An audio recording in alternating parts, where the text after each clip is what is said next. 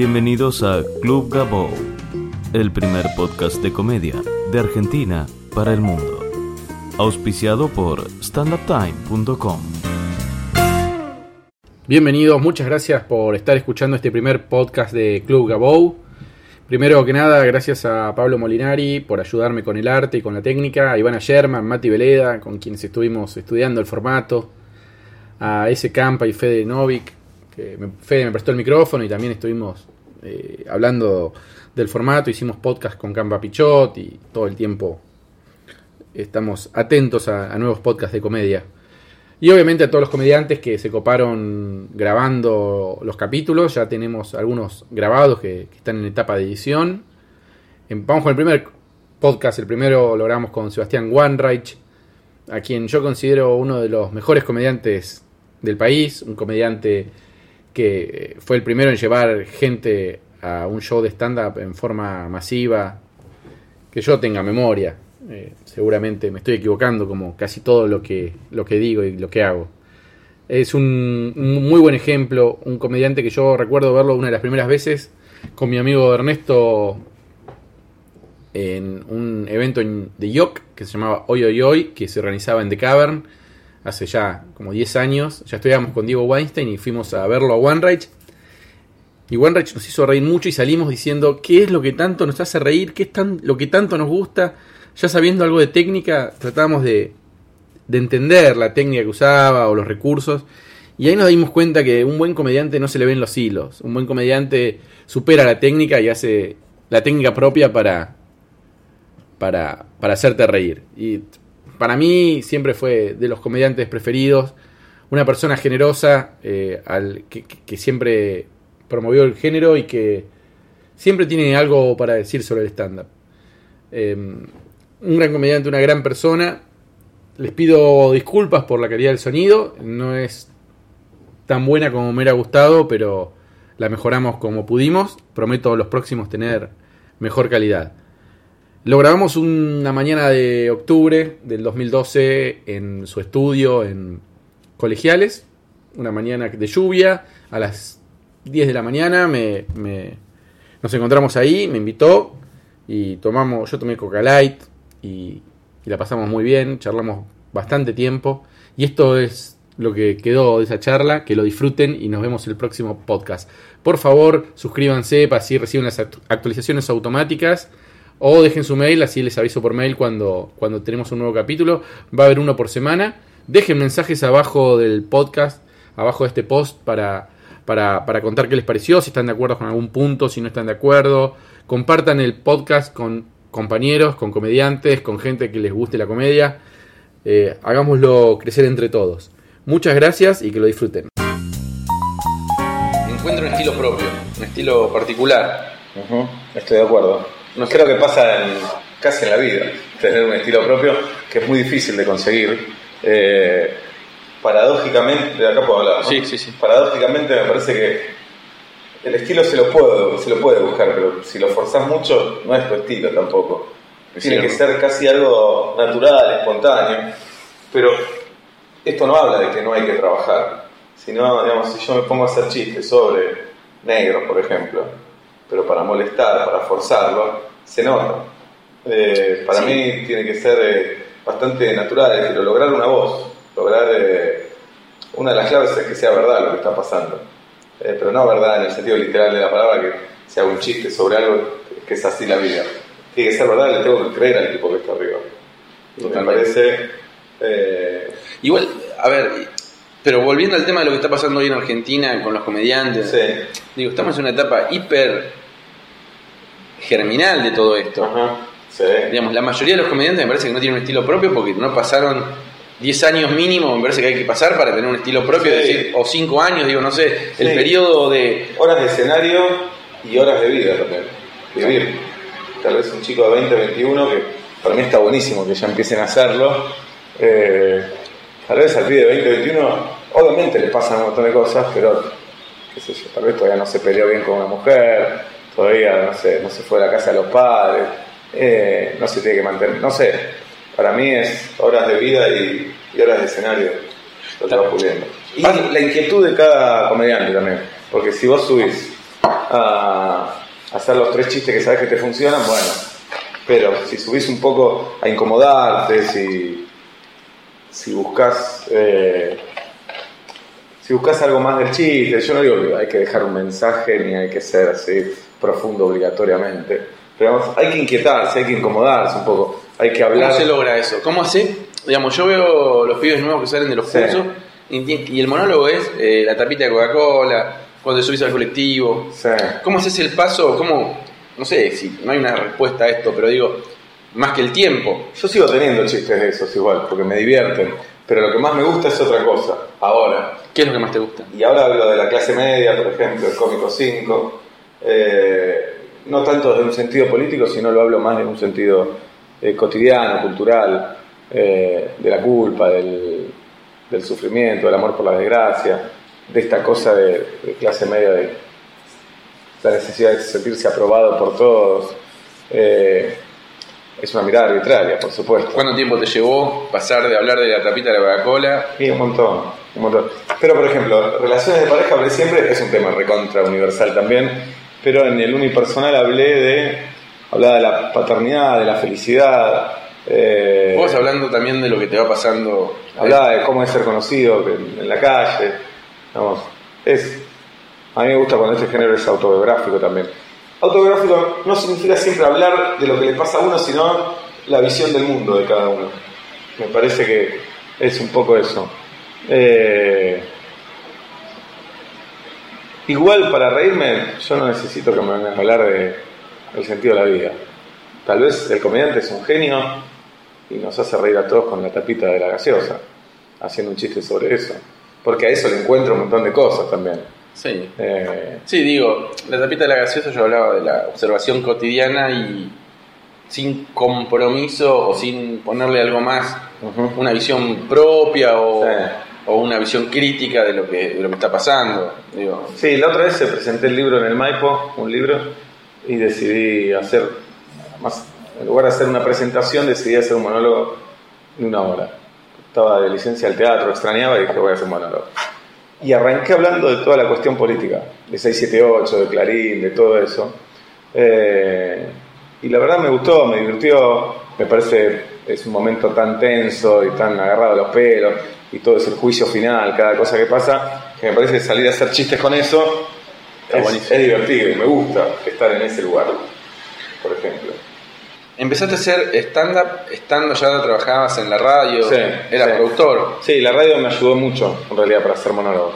La ¿Por qué? cosa, para hablar. Para hablar con- en público. Claro, no, no sé si tanto en público, sobre todo para tener la, la velocidad para hablar, el ejercicio de, de la charla, del monólogo. Pasa algo con los famosos que ahora quieren hacer stand-up. Sí, Me parece que el problema es que es un poco tarde, cuando ya son muy famosos No, no sé si- y la exposición del estándar cuando no la rompen o cuando, Ah, o cuando es se ven, cruel, es cruel. eh, digo, eh, es distinto cuando no, no te conoce nadie, te puede ir como el orto, y está bien que te vaya como el orto porque es lo lógico.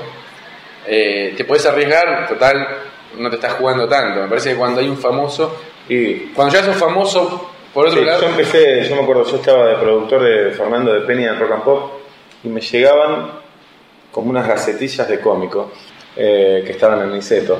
Y a mí siempre era un género que me interesaba ver, escuchar, qué sé yo. Y decía, uy, un día tengo que ir a verlos. Y como estaba la noche no podía ir a verlos hasta que un sábado fui. Me parece que antes estaban. Bueno, no sé, fui un sábado. sí. ¿y quién estaba el elenco? Diego Reinhold, Sí. eh, estaba el que después pasó a la plaza. Martín Rocco, Peto Homenaje, eh, Gustavo Garzón y de sí. Eh, a no lo conocía y me, me llamó mucho la atención ver un argentino que hacía todo eso, ¿entendés? Una. Parecía un americano. Eh, a Rocco no lo conocía y me gustó mucho. A Peto lo conocía, digamos, hoy con Peto somos, con, con Rocco también, con Peto somos muy amigos, pero de los mejores.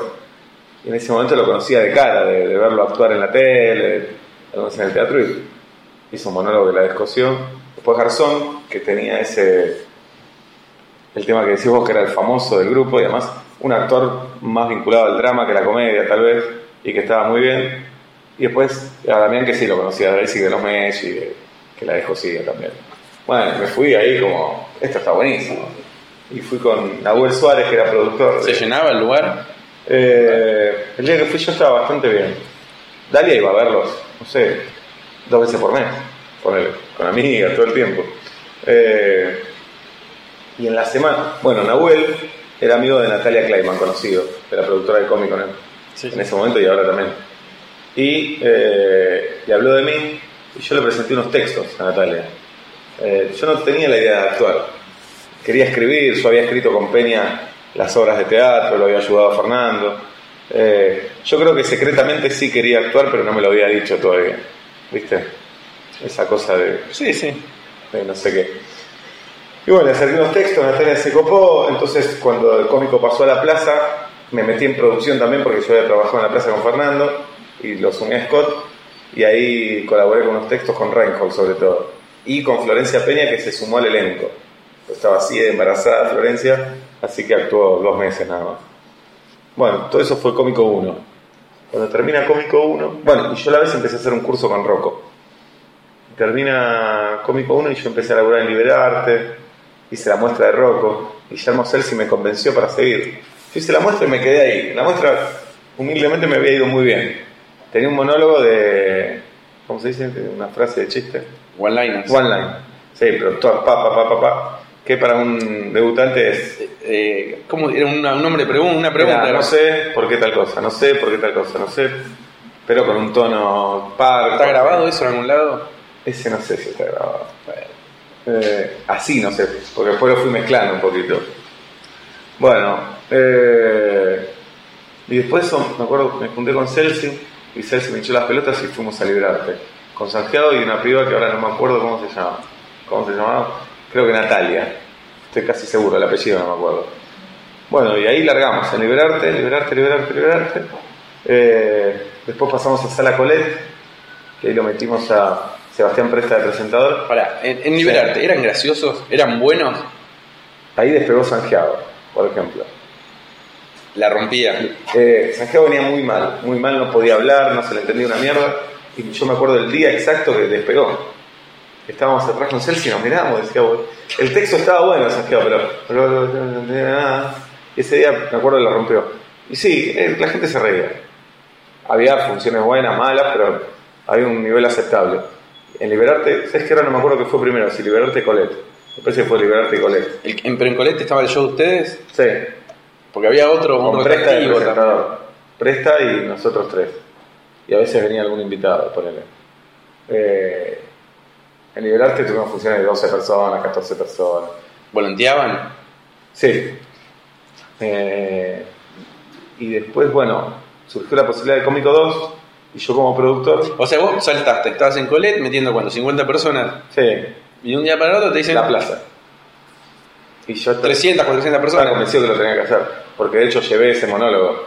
Ese monólogo no lo había visto casi nadie y yo ya me sentía seguro. Y de hecho fue bien. Pero a vos te dijeron, vino Natalia y te dijo, Sí. quiero que estés. Claro, Vos ya estabas trabajando con Petinato en la tele. sí, estaban indomables. ¿Y eso te llevaba gente a Colette? O sea, que no te acordás. No, no, no me animaría a decir que sí. No voy a la aguja. Eh. No, creo que no, creo que no. Y en. Tampoco hacíamos demasiada movida por estar en la coleta. ¿eh? Y a mí me parecía, yo no me quería desesperar tampoco. Porque no es que yo quería llenar la sala y romperle el orto a todos. Yo quería horas de escenario, justamente. Y mis compañeros también, me parece. Y después al paseo a la, a la- la plaza, a la, A la sala. plaza, se fueron Garzón y Dreisig de cómico y entramos con Javier Lombardo. Eh, ¿Y te acordás de la primera función? sí, ¿Cómo? fue genial. Ah, la rompiste Sí, de una. sí, pero es así, parece muy vanidoso. No, no, no. Fue así. Yo ver, estaba. ta- eh, Yo sentía la ola de risa que se venía, viste, de 500 personas, porque encima era la Neruda que es enorme, 520. Y decía, "Pu, la ¿Y ya habías hecho una madre". sala grande? No, era la primera No, vez. era la primera vez. Solo había hecho la- los ensayos con 10 personas y sentí que me iba a ir para el orto. Porque no se reía nadie, pero eran 10 personas, productores, técnicos, que están en otro, ¿viste? Y la verdad fue bien Cómico 2. ¿Y te, y te bajaste la primera vez te dijeron, loco, la rompiste? ¿O no Sí. te dijo nada? No, sí, sí, todos. Todo cómico salió muy bien, en realidad, estábamos Ah. todos muy contentos. Eh, y lo disfrutamos mucho. Y la verdad que cómico es representa un montón. ¿Qué representa? Para mí representa casi mi vida teatral como actor, entre comillas, como quieras llamarme. Eh, porque ahora no solo hacemos monólogos, sino que hacemos sketch, situación de los cuatro. Entonces eso es llevar adelante un, con un montón de sueños que tenés en- con actuación y con guion. eh, formar un grupo de humor. Y Hace el- 10 años que estamos ya. ¿Y vos crees que el próximo va a ser solo teatro? No lo sé, es algo que lo charlamos siempre y nunca llegamos a ninguna conclusión. Está por verse. La verdad que hoy a mí me gusta más hacer monólogos de una hora que de 12 minutos como estamos haciendo. Porque tenemos tanta situación grupal en cómico que decidimos achicar los monólogos para que no dure 8 horas la obra. Igual dura bastante. Dura bastante, por eso imagínate. Dura una hora 50, ponele. Eh, yo hice el unipersonal, que lo volveré a hacer, me imagino en algún momento. ¿Lo viste o no lo viste? Sí, sí, sí. Ah. a. Y ahí hace un monólogo. Studio. Claro, hace un monólogo de 30, 40 minutos. Y personajes. Y personajes, claro. Y la verdad me gusta, para monólogo, me parece que el tiempo es 40 minutos. A esta edad, más que a esta edad, después de varios años de carrera. Y también me parece que en 40 minutos el cómico se puede presentar mejor ante el público. Me parece Eh, que se, se muestra en, en- lo que es, en 15 minutos es una muestra gratis. Claro, a mí me gusta, es lo que pasó en el Maipo, salir, saludar, hablar, tener un lugar para la improvisación Bueno. grande. Yo cuando hablo con algunos comediantes lo que les digo, a ver qué Sí. opinas de esto, es que el camino es el unipersonal. Sí. No solo el, el horizonte es ese, hacia Ujú. ahí deberíamos ir. Digo, Sí. Lo digo como productor porque obviamente es, menos gente para dividir, pero Sí. digo, también como, como para el comediante, digo, me parece que el camino tiene que ser Sí, trabajar sí. para el unipersonal. Por Puedes eso, tener un invitado, un chico que hace 10 minutos, un chico que recién empieza, pero para mí es, para monólogo es 40 minutos, una hora. Yo creo que eh, parte de esto de tener los elenquitos de cuatro o cinco comediantes con un Pero presentador, para arrancar está bien. me claro, claro, es la, es la forma. Cómico fue así, de hecho. To- Es así. Es así. No, ya no tenemos presentador. Bueno, claro, hasta el No hay presentador. Es cierto. Aparecen los monólogos solos. Pero digo, eh, y me parece bien que sea así, pero digo, pero me parece que el comediante, que muchos no, no lo tienen claro, que eso es un formato inventado, por decirlo de alguna manera, es un formato forzado para tener algo para presentar ante el público. Yo no hablaría de formatos inventados, porque eso hablaría como que los otros formatos son naturales. Eh, Pero digo, me lo parece, sí, Comparado con lo que pasa salió acá. en el mundo, lo que pasa con el stand-up no es eso. Tal vez empezó cómico eso, justamente, acá. Sí. Eh, y me parece que está bien, porque los chicos que están que salen hoy de un curso no están para hacer una hora y no están para convocar ellos solos una sala. Totalmente. Entonces son horas de escenario. Eh, yo la voy a ver a Dalia, mi mujer, y no me la imagino en un grupo de cuatro ahora, o de cinco, ¿entendés? Eh, me pasó con los chicos de día uno, que me encantó la obra, pero a Pablo yo lo quiero ver 40 minutos. Claro.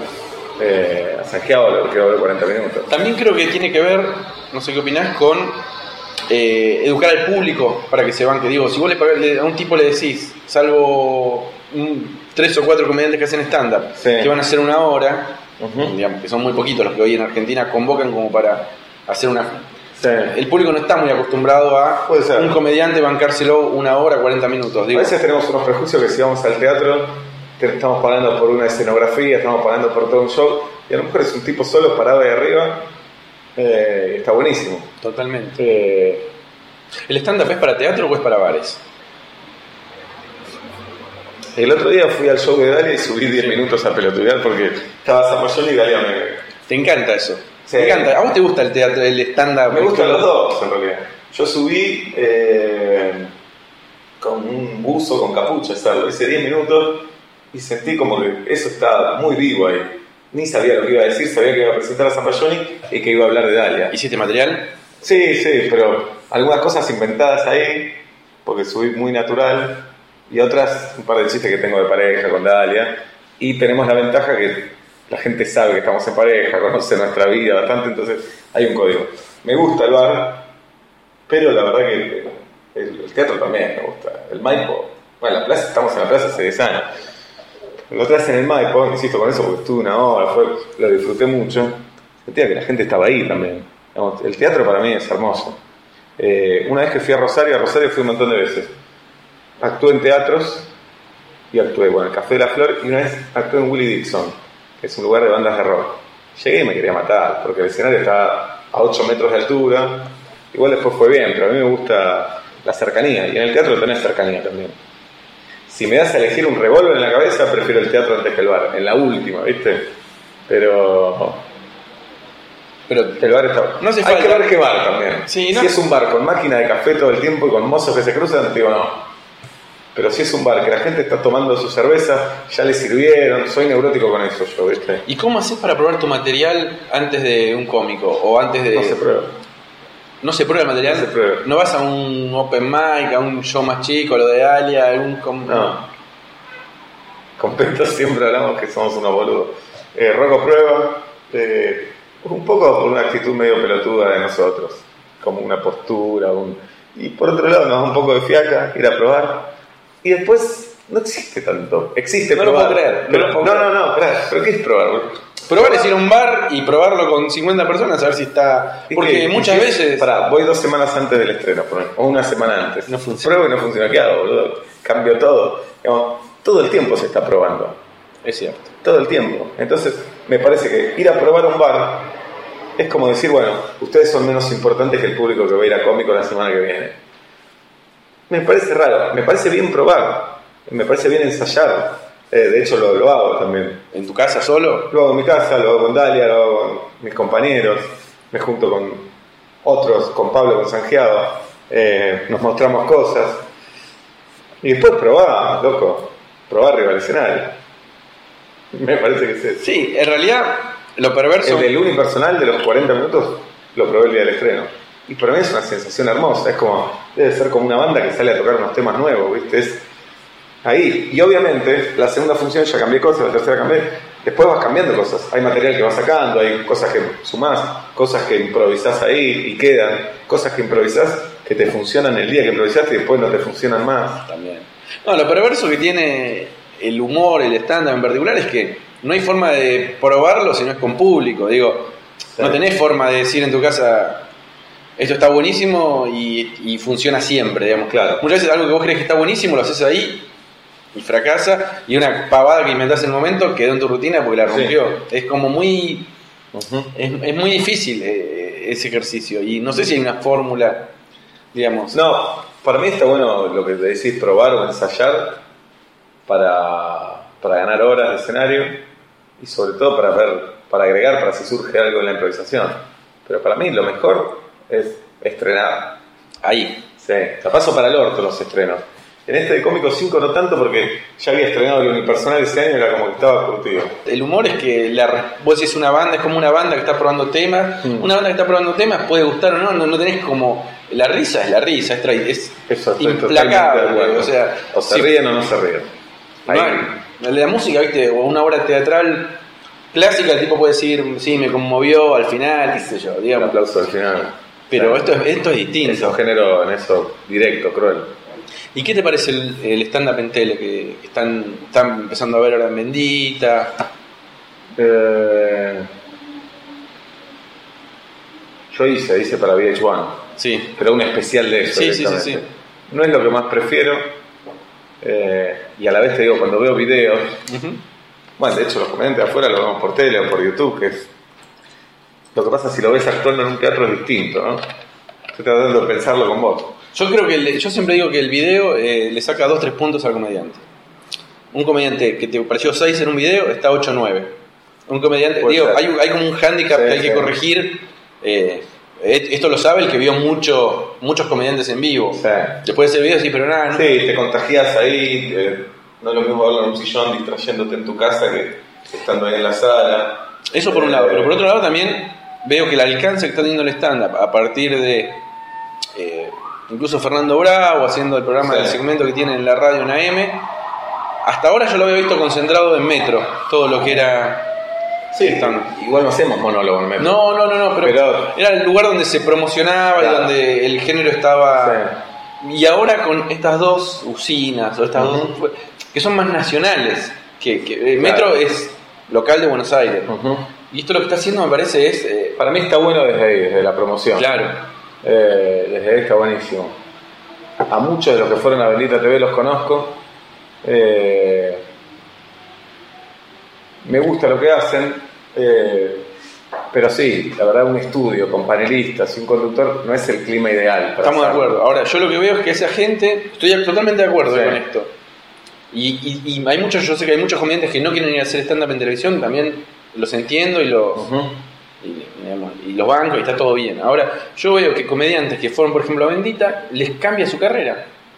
Los empiezan a llamar de lugares del interior para hacer eventos. eh, Bueno, está buenísimo entonces. Es un trampolín, es espectacular. Desde ahí es espectacular. Eh, entonces sacrificás un poquito de tu rendimiento yendo a la tele, pero ganás en repercusión. Eh, y me parece que muchos de los que van ahí necesitan repercusión porque no tienen otro medio para, para comunicarse. Está buenísimo. Y el, a ver, y el género necesita también. eh, digo, me pasó de encontrarme con un taxista que me decía, ah, pues yo escucho a Fernando Bravo, entonces lo que. en- entiendo lo, de que Fernando es. Bravo me gusta porque es una charla. Ahí va el pibe y charla, te tira un par de chistes. Sí, igual haces- los hace hacer stand los hace hacer, ¿no? Sí, eso es medio Eh, raro. es raro. Eh, pero bueno, me parece que es una buena difu- difusión. Lo bueno que hacen es que le festejan, como lo, lo Sí. aguantan, lo aguantan, eso está bueno. Sí, la verdad que sí. Eh, no sé, y después hay prejuicio negativo también con el género, ¿eh? de cierta parte del público. Como, Muchísimo. Como tiene que ser, también Claro. como todo. Eh, me molesta cuando el prejuicio es sin conocerlo también. O- Y muchas veces está justificado el prejuicio. Veces está justificado Vamos a ver porque- yo que decís, sos un hijo de puta. Si yo vengo a ver esto y me quedo con que esto es el estándar, eh, no vengo a ver estándar nunca más. Claro. Eh, Claro. Pero es como todo género, ¿no? Digo, uno por ahí ve una banda de rock y dice, si esto es el rock, No, lo que pasa es que el rock, sabemos que son los Rolling Stones, los Beatles, que tenés los redondos y tenés a divididos también, ¿entendés? Eh, bueno, para mí es distinto el tema. Si vos vas a ver una banda en un garage, no la conoces y vas preparado que puede ser choto. Puede ser una banda espectacular también. Eh, esto es distinto. Acá lo que pasa es que tal vez hay chicos que hacen un curso, ¿no? Para mí hay buenos docentes de estándar. Diego Weinstein, eh, Angelini, Fer Sangiao. Sangiao, Vero Lorca, qué sé yo. Hacen un curso. Terminan el curso, se juntan cinco y hacen un show. Eh, y tal vez el show lo hacen en The Cavern, que es donde actúa Dalia, que no es porque sea mi mujer, pero para mí es de los mejores que hay acá, de las mejores y de los mejores. Entonces, en la misma sala encontrás a Dalia Gutman, que para mí es de las mejores, y encontrás a cinco pibes que están empezando. Eso es lo que para mí puede marear al público.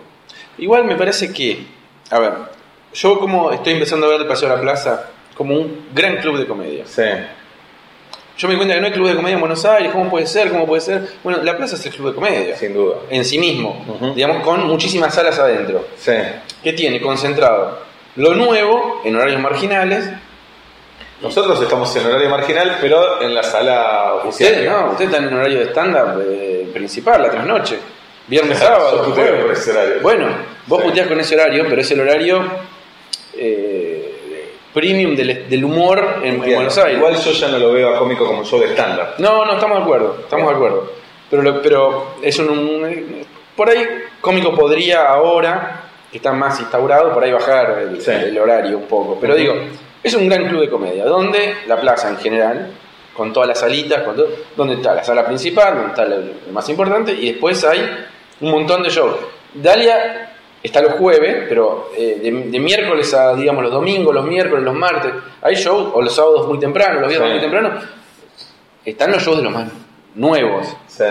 Eh, que eso pasa en cualquier club de comedia, me parece. Yo creo que en cualquier club de comedia. Esto de Nueva York, y te decía antes, no soy muy ducho para entender el inglés. Y fui una noche, me la jugué. Fui al barrio Chelsea, me metí en un club que es bastante conocido. Eh, ay, la puta madre. Gotham. Gotham. Yo fui al Gotham Ah, ahora, hace un mes. Ah, ¿sí? Sí. ¿Y qué noche? Con Diego Fernández. Ajá. ¿Y qué viste? Y, y vimos a un negro que se llama Godfrey. ¿O uno solo viste? En realidad eran, estaba anunciado él y había una presentadora y una, una mira, la rompió. Fue lo mejor que vimos. Y el Yo- lugar es lindo, es tranquilo. es bárbaro, está buenísimo. Eh, no es muy distinto a The Cavern. No, es más prolijo. sí. Sí, es, es mejor. Era como Vox. Vox. Es más, es más grande, Más grande, más Entran sí. 300 personas, Claro. 300 personas. Eh, yo fui. Ah, y caí una noche ahí y había 10 comediantes esa noche. Mi inglés es limitado, sobre todo para entender estos grados, ¿viste? Entendía de qué hablaban, no entendía los chistes. Pero pasaron 10 comediantes y qué sé yo, había dos buenos. ¿Y ¿entendés? ¿Te acordás qué día era? ¿A qué hora era? Era a las. Yo fui en invierno. Entonces era a las 6 de la tarde, por el 7 de la tarde. Y era un día de semana. Pero no era ni. Creo que era lunes, ¿eh? Por eso, digo. Pero bueno, pero ellos tienen la educación. Para ellos es ir al club. Es distinto en eso. Entonces sentí que era el club para el público, pero para el comediante también. Y comediante entre comillas. Yo sentí que un pibe era uno que salía a laburar y se va a hacer 10 minutos de monólogo. yo, a Me ver, parece que era eso. yo estuve en Nueva York ahora hace 20 días y Sí. fui a ver en una semana 15 shows, 10 shows. Claro. Vi cosas que eh, la- lo que veo en The Cavern es el Colón, digamos. Vi Claro. cosas muy abajo, open mic, de 20 comediantes que el público eran los 20, los 19 comediantes esperando para subir. Bueno, pero claro, ahí ya está preparado. El tema es ese, que vos entras al Paseo de la Plaza y en la cartelera ves 80 shows, todos en el mismo ni- nivel. Parecido, ¿no? Eso es lo raro. Entonces, permiso, ¿eh? ¿Y cómo Eso se...? también marea. ¿y No, yo creo que con el tiempo eh, se va a ir puliendo esto. Digamos, eh, si vos la pasás mal en el escenario, tres años, viste, en un momento deja de hacerlo. Eh, me parece que el público y el propio comediante es el que decide si se queda o se va. Me parece que es eso. Que, pero no solo por una cuestión de que te tiene que ir bien. Eh, te tiene que gustar, tenés que sentir amor, vocación por esto, digamos, tenés que estar ahí. Yo cuando hago un monólogo, digamos, yo- se me va la vida en eso. Y me parece que, eh, te digo la lista de los que me gustan a mí, me parece que les pasa eso cuando están haciendo un monólogo. Que no te da lo mismo si te fue bien o te fue mal. Eh, Sí. a mí, si una noche. Y a veces es raro, porque no pasa tanto por la risa. Que antes hablábamos, la risa es la respuesta. A veces tal vez se cagan la risa y yo siento que no estuve bien. Que choreé. ¿Entendés? Que choreé porque me agarro del chiste más fácil, qué sé yo. Pero para mí es todo. Con cómico me pasa durante toda la obra, pero en el monólogo también. Y vuelvo al unipersonal o vuelvo a lo del Maipo. Eh, el unipersonal es más jugado también. Porque yo estaba en el Maipo. Yo pensaba, es una hora. Yo dije, voy a hacer una hora y quiero hacer una hora. Es el minuto 20, siento que no la encuentro. Esa noche tenía el público a favor, yo estaba muy relajado. Eh, ¿Te pasó alguna noche de vos tenés 3, 4 chistes que sabes que funcionan siempre? ¿Lo haces y no funciona? y sí, a veces ¿Y pasa. qué, qué- cómo seguís? ¿Cómo se sigue? Sí, seguí. Ya está, seguí. ¿Hace mucho evento privado? pocos ahora. Sobre todo por mis horarios, hijos, es un quilombo. Eh, ya me relajé con los eventos privados y me pongo un poco en conchudo para ir. Digo, voy, si están sentados. eh, No es pedir mucho. no es pedir mucho, claro. Voy si están sentados. Eh, después no creo que pida demasiado. Claro, parados ya no. Parados ya no. Eh, me relajé con los eventos privados también. ¿Lo recomendás? ¿No lo recomendás? Sí, los recomiendo, es un laburo. ¿Solo por el dinero? ¿Hay otro motivo? Porque escuché Eh. muchos comediantes decir, es un buen ejercicio porque si te va bien ahí, bla, bla, bla, o ahí lo tenés, tenés todas Si te va bien ahí no te asegura nada, nada te asegura nada, este género eso es lo más divertido. Por supuesto que es un buen ejercicio estar, hacerlo. Eh, pero me parece que es un error si vos vas a decir, ay, yo vengo a imponer lo mío y me cago en todo. Me parece que está bueno adaptarse al evento. Esto no significa que si vas a hacer un evento de Coca-Cola, te pongas a hablar bien de Coca-Cola, pero que entiendas qué le está pasando al público, qué les está pasando a los que están ahí. Eh, me parece que eso está bueno del evento. Es llegar ahí y estudiarlos, verlos. Yo cuando abro siempre jodo, siempre digo eh, alguna pelotudez con respecto a lo que esté pasando ahí. Eh, trato de saber cuál es la empresa. Son quemadores de cabeza los que organizan el evento. Quieren hablarte dos horas, te quieren contar Reuniones. Sí, te echan las pelotas. Y a veces son necesarias. Eh, casi siempre en la reunión no te cuentan lo que realmente te interesa. Y, Eh, y la mayoría de las veces lo pueden mandar por mail. También, ni hablar. Y a la reunión van 12 tipos, además. Va el de marketing, el de prensa, el de la mierda. Y un poco los entiendo porque están poniendo una guita, es la fiesta de ellos, y a lo mejor sos el único, la única diversión que tienen en la fiesta, ¿viste? Y vos decís, bueno, eh, y para vos es un evento más. De hecho, te concentras en el evento cuando llegaste. Eh, pero sí, Y tenés uno después y por ahí uno antes. Tal vez. Yo dejo la vida cuando voy. El viernes tengo uno, por ejemplo. Pero porque a fin de año vienen muchos, pero no voy a hacer mucho por el teatro, por un par de viajes, por cosas, qué sé yo. Pero lo- en los últimos años lo que aprendí es eso, es llegar y meterme ahí, ver qué pasa ahí. Eso es como mi humilde consejo. ¿Te pasó alguna, alguna Digo, el peor que hice, dos, dos que recuerdo malísimos. Pero yo hago mucha conducción también, conducción es mucho más fácil. Mucho más Porque no tiene que ser gracioso necesariamente. No, Tenés tenés un guion, eh, sí, una Sí. rutina. Tengo tres, una como conductor que no me daban bola y sorteaba pasajes al Caribe y ni con el Caribe reaccionaba. Entonces, que se pudo, o sea, la concha de tu madre. Una vez hice un evento en el restaurante Olsen. Olsen, acá en Gorriti. Sí.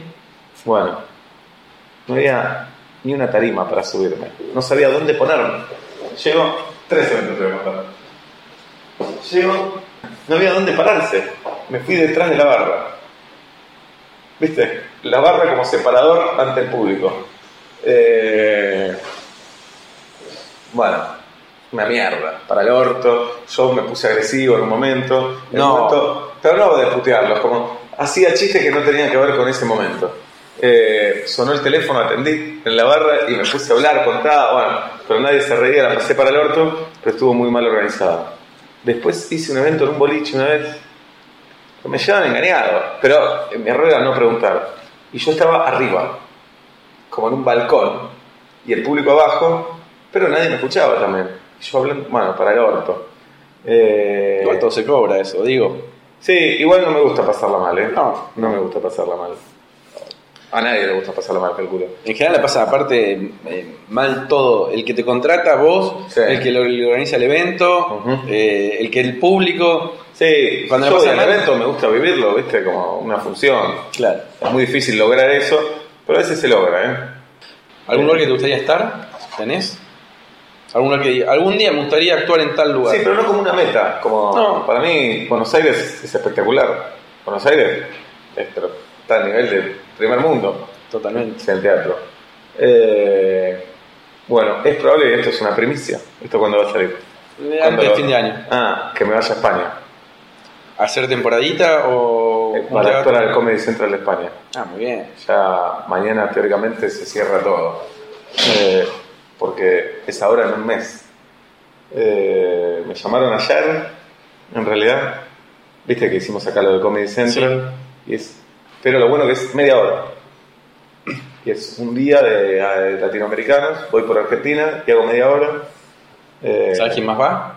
No tengo idea, mañana me entero. No sé si va más por Argentina. Eh, No, pero por ahí alguno de Chile o de Uruguay. Puede ser. Y me van a cerrar un par de fechas ahí también para hacer. Qué bueno.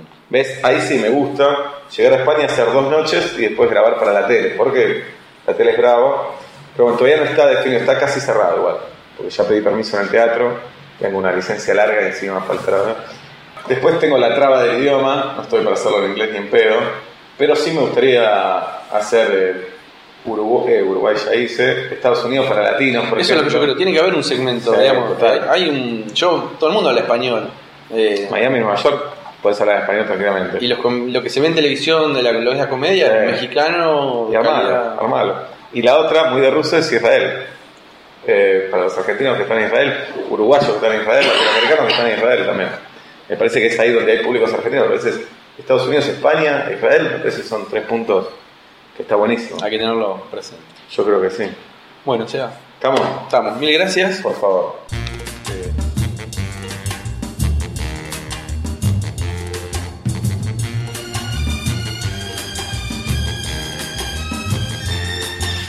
Viens voir les comédiens, voir les musiciens, voir les magiciens qui arrivent. Viens voir les comédiens, voir les musiciens, voir les magiciens qui arrivent. Les comédiens ont installé leur tréteau, ils ont dressé leur estrade étendue des calicots.